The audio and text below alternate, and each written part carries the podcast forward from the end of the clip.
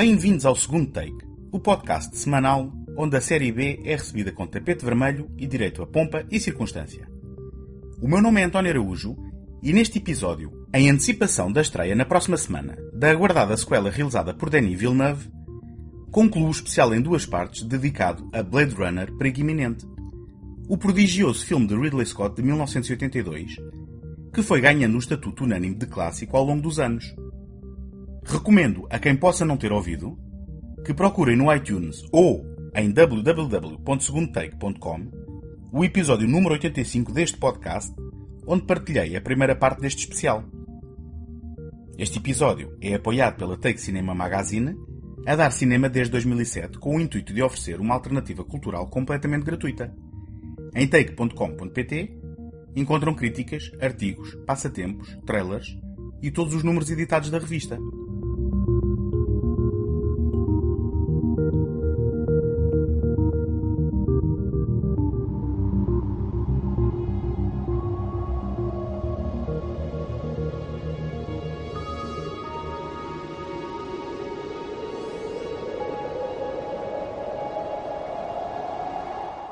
Durante alguns anos depois da estreia de Blade Runner Perigo Iminente, quem, como eu, não teve a sorte ou a idade apropriada para o ver numa sala de cinema, tinha de se contentar com uma horrível edição em VHS, em Portugal, na coleção Os Mais da Warner Home Video, num retalhado formato 4x3 pan and scan, ou, caso tivesse sorte, com uma ocasional transmissão televisiva, milagrosamente no formato original, com as malfadadas mas inevitáveis barras negras, a ocupar parte do ecrã. Longe do ideal, no entanto, estas cópias eram a única forma de ver e rever uma das mais fascinantes obras de ficção científica recentes.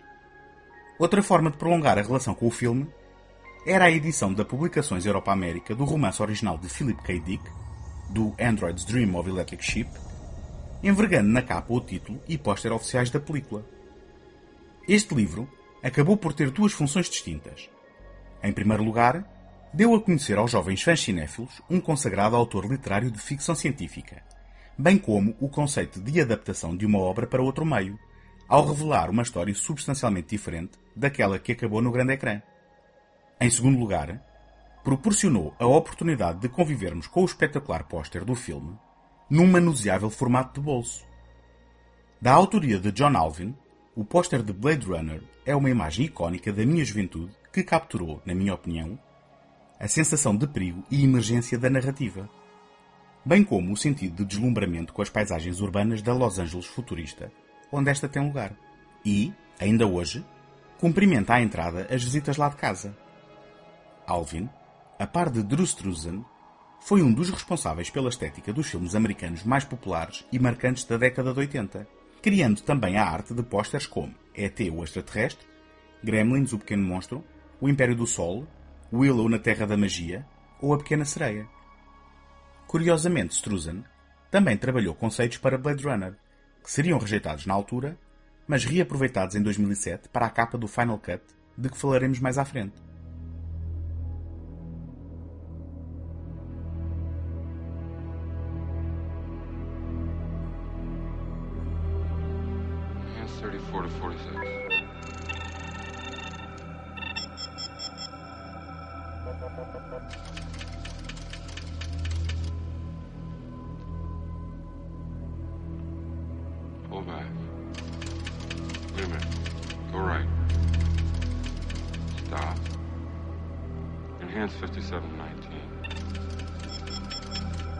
Track 45 left. Outro elemento distintivo de Blade Runner, parte integrante e importante do seu DNA, é a banda sonora da autoria do compositor grego Vangelis. Logo na cena de abertura, os ambientais sons eletrónicos são fundamentais no estabelecimento da atmosfera futurista, em combinação com os deslumbrantes elementos visuais. Por certos padrões, a música pode ser considerada um pouco datada hoje em dia, mas quem cresceu com o filme não o consegue conceber com outro complemento sonoro. Mas foi preciso esperar mais de uma década após a estreia do filme para ser possível ouvir as composições originais de Vangelis. Durante anos, ouvi a minha cópia em vinil da interpretação da música com arranjos orquestrais pela New American Orchestra, sem me aperceber que não era exatamente a música que ouvia no filme. Apesar de ser totalmente óbvio agora, Na altura, nunca me ocorreu comparar lado a lado a música, e vivi parte da minha vida a ter uma experiência sonora que era, na melhor das hipóteses, apenas uma aproximação ao original. Por razões que me escapam, só em 1994, dois anos depois do Director's Cut do filme ter reacendido o interesse do público por Blade Runner, é que Vangelis lançou a música original oficialmente. Ainda assim, a relação conturbada com esta banda sonora não terminaria aqui. Além da opção duvidosa de colocar diálogos por entre as peças musicais, a inclusão de faixas não usadas no filme, em detrimento de outras que dele fizeram parte, fez desta edição uma experiência agridoce e incompleta. Foi preciso esperar até 2007, a data do lançamento da versão definitiva do filme, para poder ouvir uma versão praticamente integral da banda sonora, na edição tripla de 25º aniversário do álbum.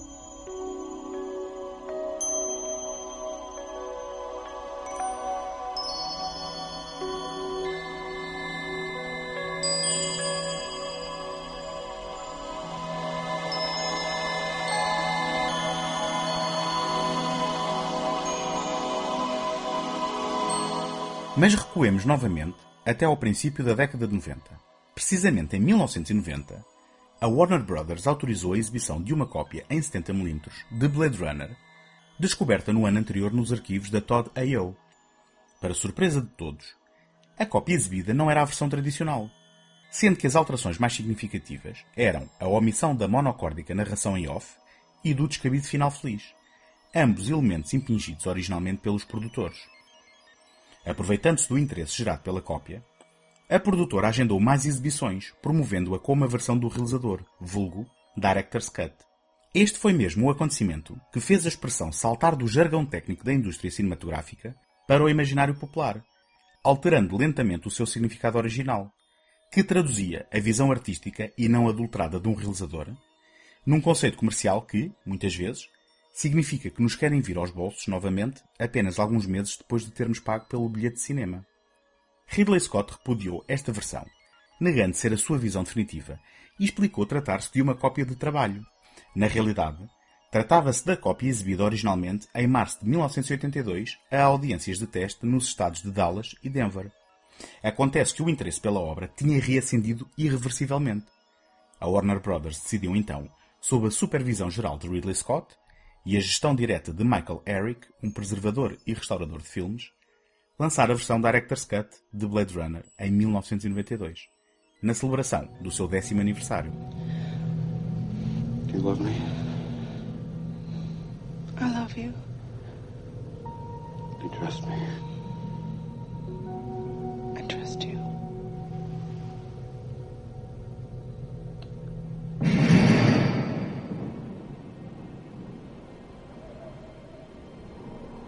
Rachel?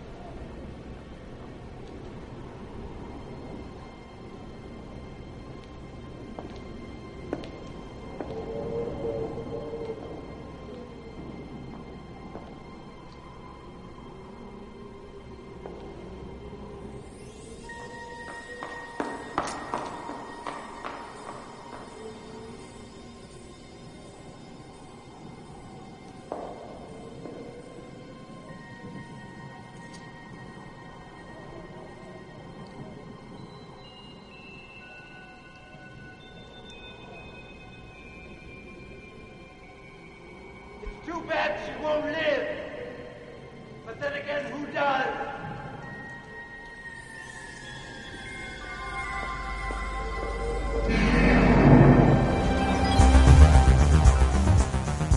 Em retrospectiva, pode parecer coisa pouca.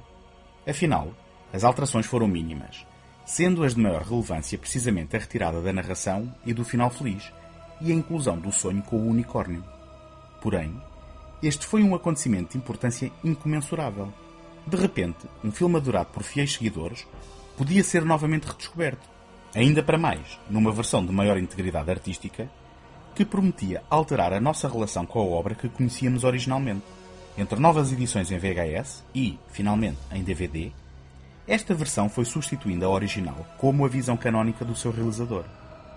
Se ainda hoje debatemos os seus temas e antecipamos com expectativa a estreia de uma sequela que traz de volta os seus mais importantes colaboradores artísticos, é por causa da nova vida injetada pela cópia encontrada fortuitamente num armazém de arquivo há 28 anos atrás.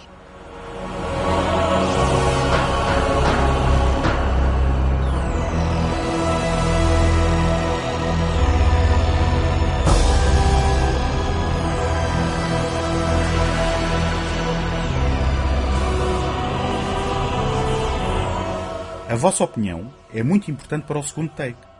Peço-vos que deixem uma crítica positiva no iTunes para ajudar a dar visibilidade ao programa.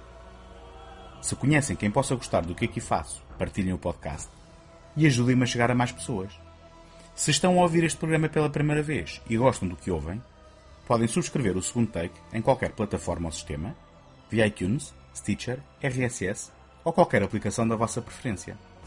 Podem também visitar a página segundotake.com seguir-me no Facebook e no Instagram e enviar as vossas opiniões e sugestões para segundotake.gmail.com. Would you step out for a few moments, Rachel?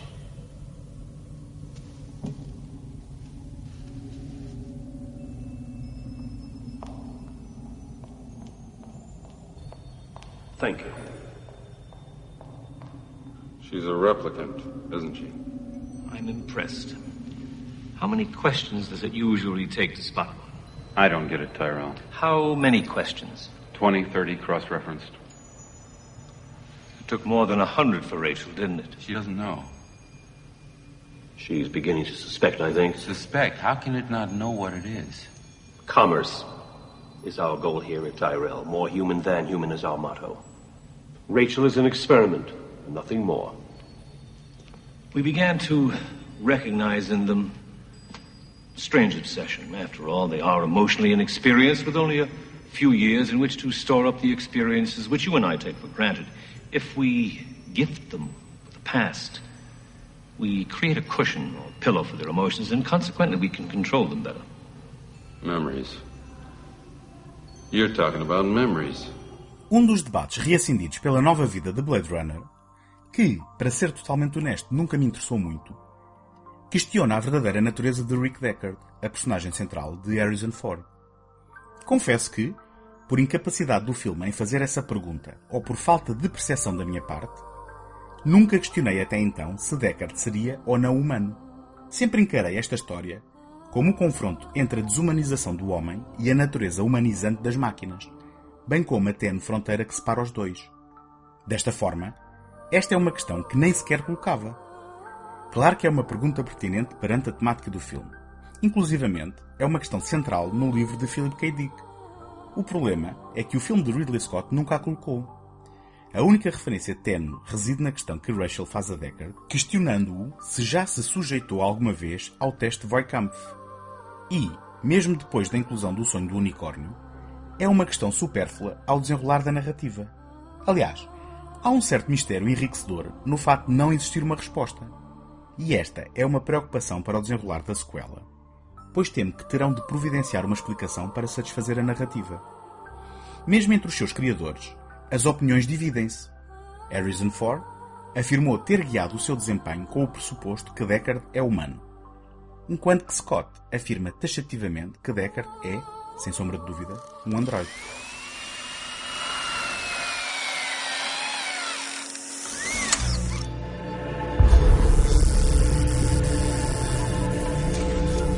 Kind of nervous when I take tests. Take tests.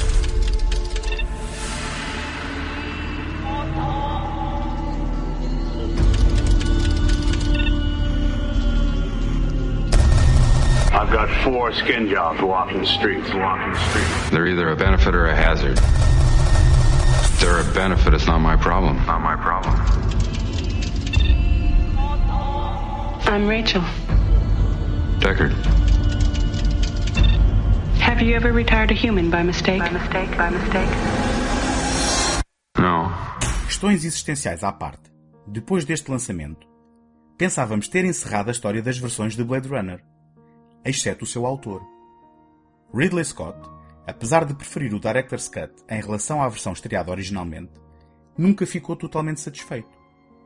Apontando a um lançamento em 2007, na comemoração dos 25 anos de estreia, juntou-se à Warner Brothers para completar a derradeira visão do seu incompreendido filme de ficção científica, entretanto elevada à condição unânime de clássico. Para ser honesto, Esta versão é praticamente a mesma que a anterior, com a vantagem de ter sofrido um makeover digital, não só através de uma remasterização, como através da limpeza de pequenos defeitos com a tecnologia à disposição na altura. Muitas destas correções foram efetuadas sobre pequenos erros, com os quais só mesmo o autor da obra poderia viver descontente. Mas há três exemplos que são dignos de nota. A inserção da atriz Joanna Cassidy na cena da morte da sua personagem Zora, substituindo o óbvio duplo masculino, com imagens filmadas um quarto de século depois, feito inédito e sem precedentes. A sincronização dos lábios de Rick Deckard numa cena em que o áudio sempre esteve divorciado das imagens, feito também impressionante, conseguido com a mesma técnica filmando o diálogo com Ben Ford, o filho de Harrison com características físicas muito parecidas com as do pai. E finalmente, a cena da pomba no momento da morte de Roy, originalmente desligada do cenário em que ocorria, mas que agora destoa tal a vivência que tínhamos com o original. A grande mais-valia desta edição foi a oportunidade, a nível global, para rever o filme no grande ecrã, e a exaustiva edição de luxo, em DVD e pela primeira vez Blu-ray, que disponibilizou cinco versões do filme, um irrepreensível documentário making-of e muitas horas de extras. De repente, o mundo tornou-se um lugar melhor para todos os indefetíveis fãs de Blade Runner preguiminente, e o trauma de retalhadas edições VHS foi-se desvanecendo nas brumas da memória.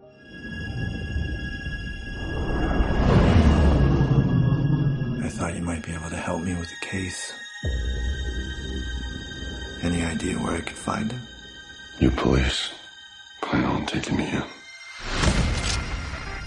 I would much prefer that to the alternative.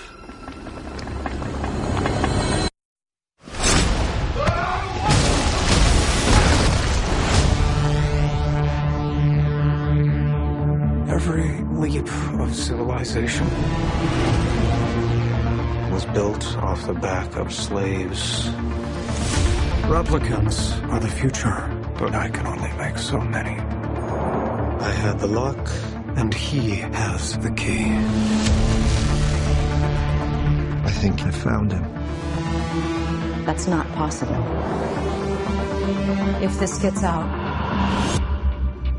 we've bought ourselves a war. You're a cop.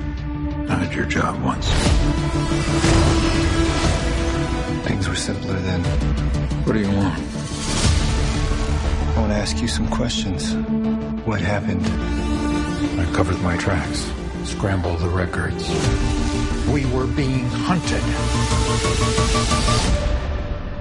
By who? Passados 10 anos, prepara-se para estrear Blade Runner 2049. A sequela que não era precisa e pela qual ninguém clamava. Mas a verdade é que ela existe.